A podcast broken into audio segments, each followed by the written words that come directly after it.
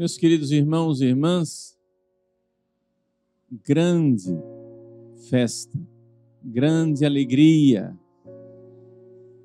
grande solenidade da toda a Santa Mãe de Deus. A alegria no céu é imensa e a alegria também aqui na terra.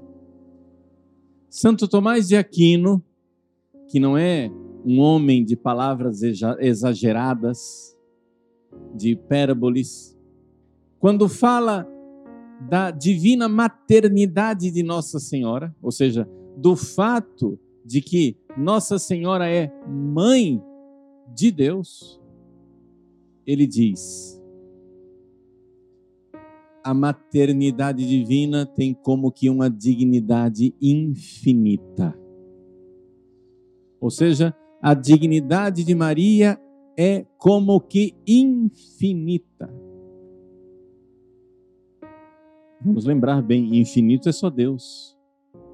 Mas Maria é Deus, Padre? Não, mas vamos entender. Porque a igreja chama Maria de Mãe de Deus? A primeira coisa óbvia, vamos lembrar: Deus, na sua natureza divina, não tem pai e não tem mãe, porque ele é eterno. O Pai é eterno, o Filho é eterno, o Espírito Santo é eterno. Se pai e mãe aqui quer dizer origem de quem não existia e passou a existir, então é evidente que isso não existe em Deus. Deus é eterno. E, no entanto, lá no céu, Deus que é um só, Deus é um mistério de amor de um Pai que, desde toda a eternidade, gera o Filho. O Filho que desde toda a eternidade é gerado. E o Espírito Santo, que desde toda a eternidade é o amor deste Pai por esse Filho. Deus é amor porque o Pai é aquele que ama, o Filho é aquele que é amado, o Espírito Santo é o amor entre os dois. Esse é o mistério de amor do amor eterno. Nós usamos as palavras Pai, as palavras Filho e as palavras Espírito Santo, porque essas palavras foram as palavras usadas por Deus na sua revelação. Mas nós sabemos que essas palavras são limitadas para descrever esse mistério. É um só Deus. Um só Deus de amor. O amante eterno o amado eterno e o amor eterno. Meus queridos, se hoje nós olhamos para o mistério da Santíssima Trindade e ficamos atordoados porque nos parece muito difícil de compreender, não se preocupem. No céu, nós iremos contemplar isso. No céu, nós iremos filho que é gerado na eternidade. O Pai que gera, o Filho que é gerado e o Espírito Santo que é o amor. A nossa felicidade será contemplar esse mistério. Mais do que isso, nós fomos feitos para isso. O mistério da Santíssima Trindade não é um mistério inútil. Filósofos modernos que moldaram a cultura ocidental nos últimos séculos, foram capazes de dizer imensas bobagens. Tem um famoso filósofo chamado Immanuel Kant. Ele morreu em 1804 e é ele quem moldou muito do que nós hoje e a forma como nós pensamos a ciência, como nós pensamos as, o mundo. Foi ele quem, pela primeira vez, não é, começou a pensar num projeto de paz universal e de, portanto, de governo universal, governo mundial. Kant disse assim: que o mistério da Santíssima Trindade é um mistério perfeitamente inútil, ainda mais pelo fato de que dele nós nada compreendemos. Se nós o compreendêssemos, já seria inútil. Mas agora que não o compreendemos, é mais inútil ainda. Vejam o tamanho da blasfêmia. E, no entanto, era um protestante pietista. Pois bem, o mistério da Santíssima Trindade não é inútil, porque ele é a razão pela qual nós nascemos. Nós nascemos para contemplar na eternidade a Trindade. Essa será a nossa felicidade principal. E os demônios, Satanás e os seus demônios, odeiam esse fato, invejam. Satanás nunca viu a Trindade. Os demônios nunca viram a Trindade. E invejam a nós, porque existe um lugar no céu com o nosso nome. Os anjos decaídos, os demônios nos invejam, porque nós iremos nos sentar nos tronos que eram para eles. Nós iremos ver o que eles não veem. Nós iremos gozar da felicidade que eles perderam. Nossa bem-aventurança, nossa felicidade é ver este amor infinito, eterno e perfeito. Meus queridos, essa é a primeira coisa que eu preciso dizer para vocês. A nossa felicidade é o amor. Um pouco disso você vê aqui nesse mundo ainda. Qualquer um sabe que a felicidade de uma pessoa é o seu amor. Quando você se apaixona por alguém, quando você descobriu a pessoa pela qual você está apaixonado, como é que fica? Ah, rindo à toa, feliz, contente. Por quê? Porque a felicidade brota do amor. Mas é claro, todo amor humano é um amor que esmorece, é um amor que murcha, é um amor que passa. Por quê?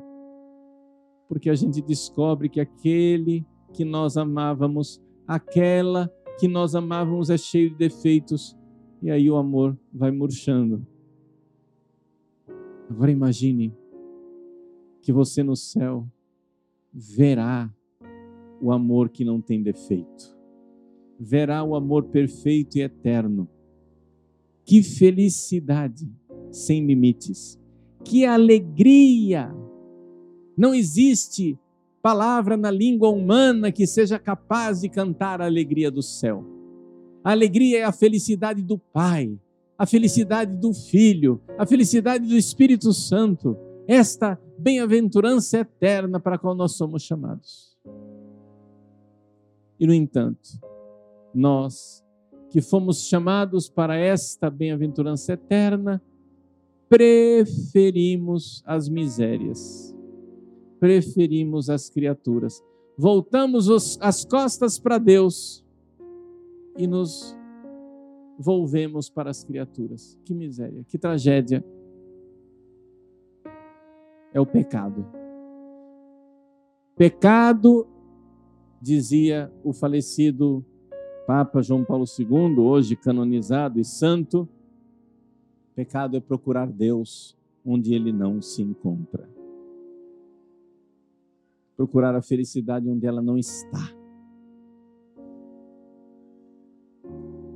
Deus então, se compadecendo de nossa miséria, do fato de que nós nos literalmente nos desgraçamos, que nós perdemos a graça, perdemos a felicidade eterna, Deus veio do alto céu.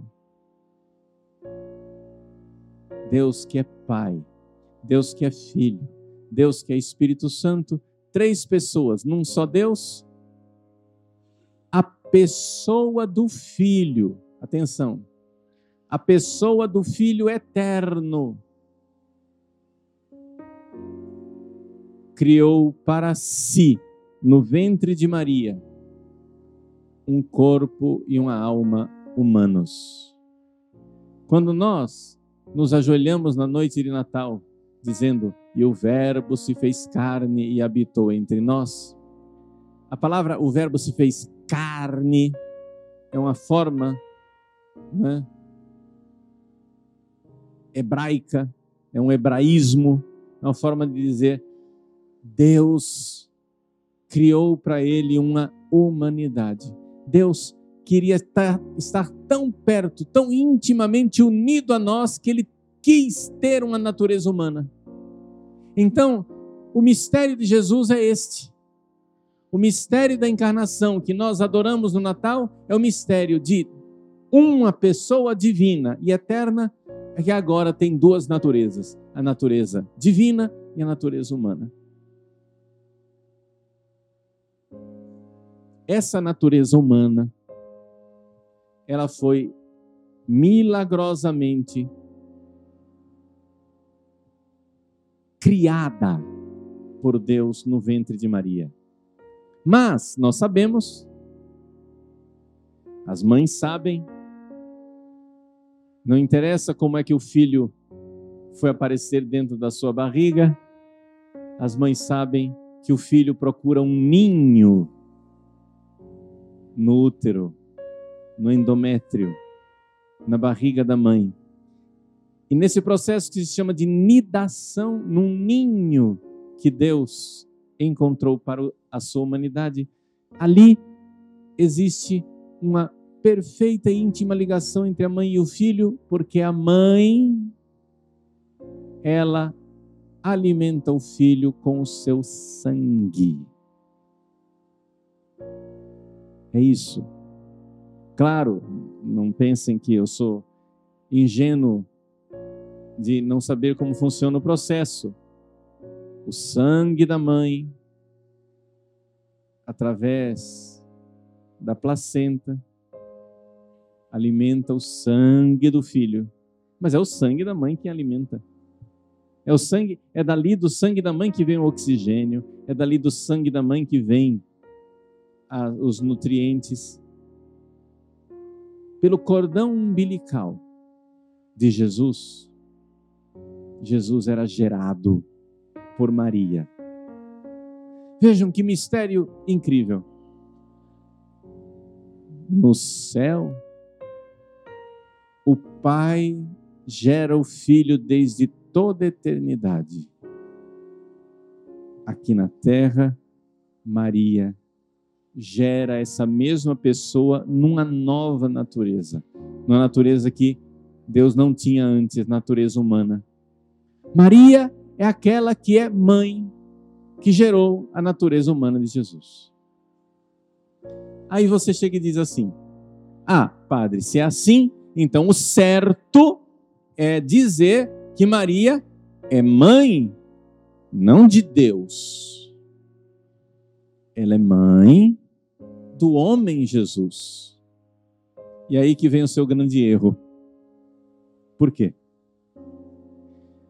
Porque nós, quando olhamos para uma mulher, nós não perguntamos do que é que ela é mãe. Nós perguntamos de quem ela é mãe. Deixa eu explicar. Isso vai esclarecer sua fé católica. uma mulher só pode ser mãe de um homem, sim ou não? Homem no sentido amplo, homem ou mulher, como queira. De um ser humano, sim ou não? Então, se eu chego e digo, se você chega e pergunta para minha mãe, minha mãe chama-se Rejane. Dona Rejane, a senhora é mãe quê? Se você fizer essa pergunta para ela, ela vai ficar ofendida, sim ou não? Ela vai ser mãe do quê? De um hipopótamo, de uma baleia, de um mico-leão dourado, de uma lesma, de um piolho.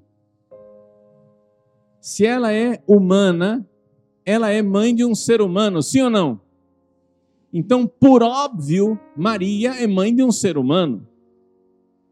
Então você não pergunta a nenhuma mulher, ela é mãe do quê? Você pergunta a uma mulher, ela é mãe de quem?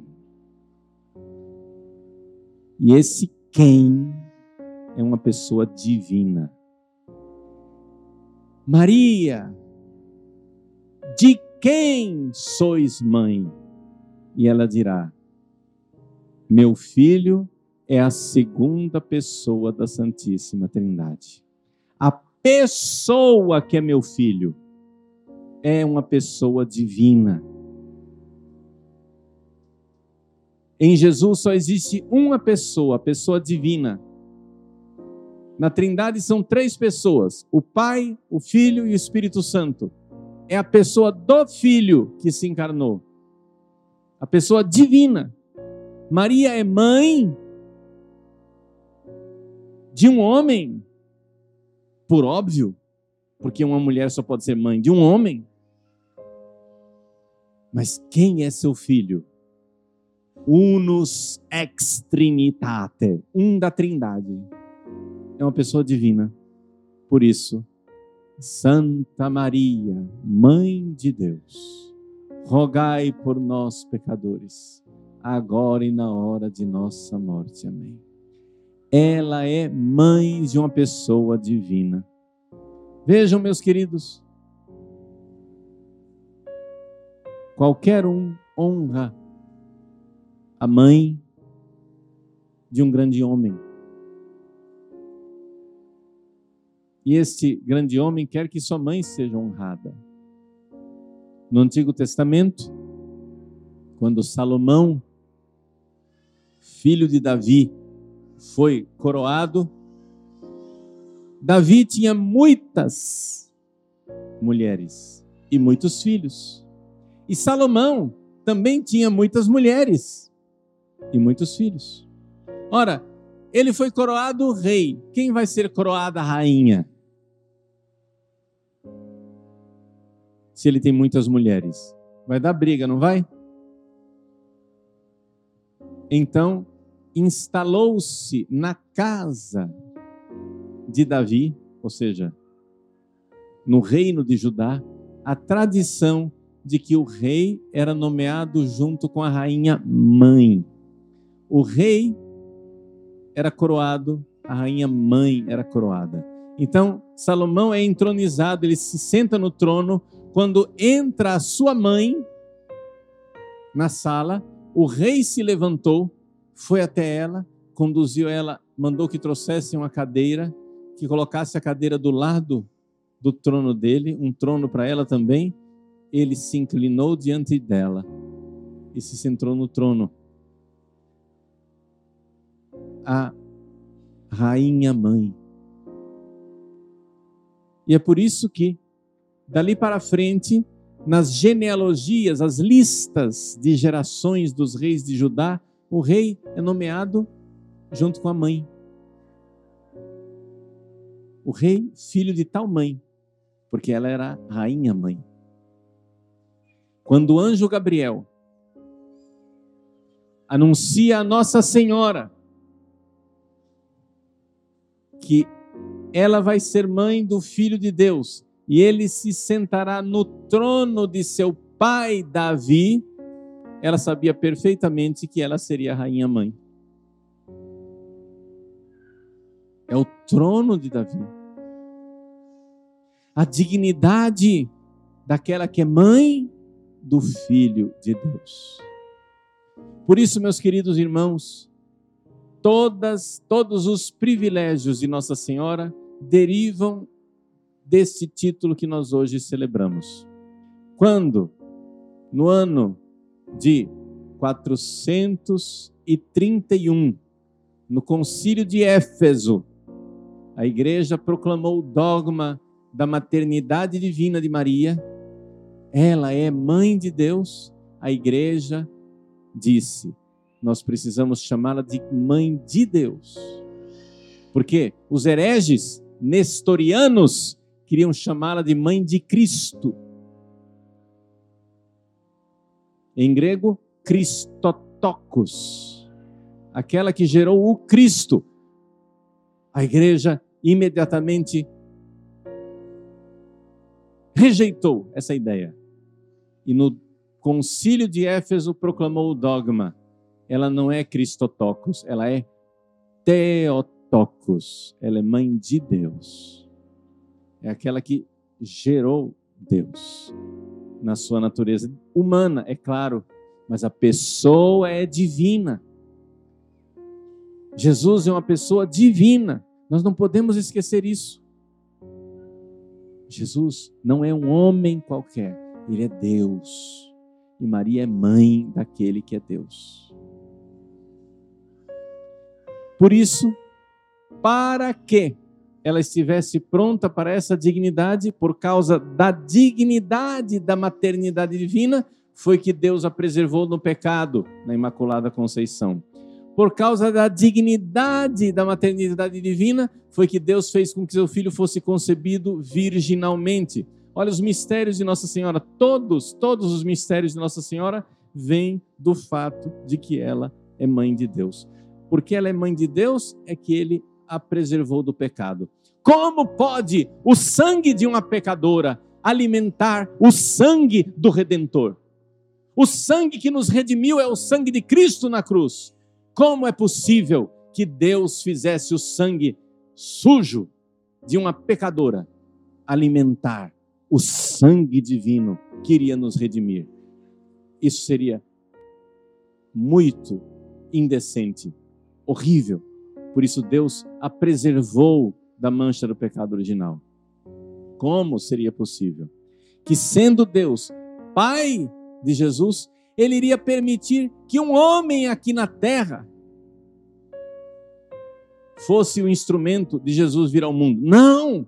Por isso, Deus então fez com que Maria recebesse a dignidade de uma virgindade. Maria é virgem antes, durante e depois do parto. Quando eu digo virgindade, eu não estou fazendo poesia.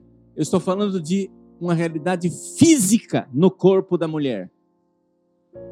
Fisicamente, a integridade física de Maria foi mantida, mesmo durante o parto. Essa é a fé da igreja. Porque era necessário que permanecesse, mesmo que ninguém visse, mesmo que ninguém enxergasse isso, era necessário que permanecesse ali um testemunho concreto, físico, da integridade de Maria, mãe de Deus. Que aquela criança não é filho de um homem, é filho de Deus. Aquele que tu conceberás será filho de Deus a virgindade de Maria, ela está baseada nesse mistério grandíssimo da divina maternidade. E é exatamente por isso que Maria, então, terminados os seus dias aqui na terra, esse corpo que amamentou o corpo de Cristo, esse corpo que gerou o corpo de Cristo, esse corpo que embalou o corpo de Cristo, não poderia se corromper e apodrecer. Terminados os seus dias aqui na terra, a Virgem Maria, ressuscitada, subiu aos céus. Por quê? Porque ela é mãe de Deus. E porque ela é mãe de Deus, ao chegar no céu, Deus fez exatamente aquilo que Salomão fez aqui na terra. Ao chegar no céu, o seu filho a acolheu e deu um trono para ela, a coroação de Maria. Ela é rainha do céu e da terra. Por quê? Porque ela é mãe de Deus. E não bastasse toda essa grandeza, ela ainda é, para nós, mãe na graça. Sim. Aos pés da cruz, Jesus olhou ao redor e procurou o único sacerdote ordenado que estava ali no Calvário. Chamou São João e disse: Eis aí a tua mãe.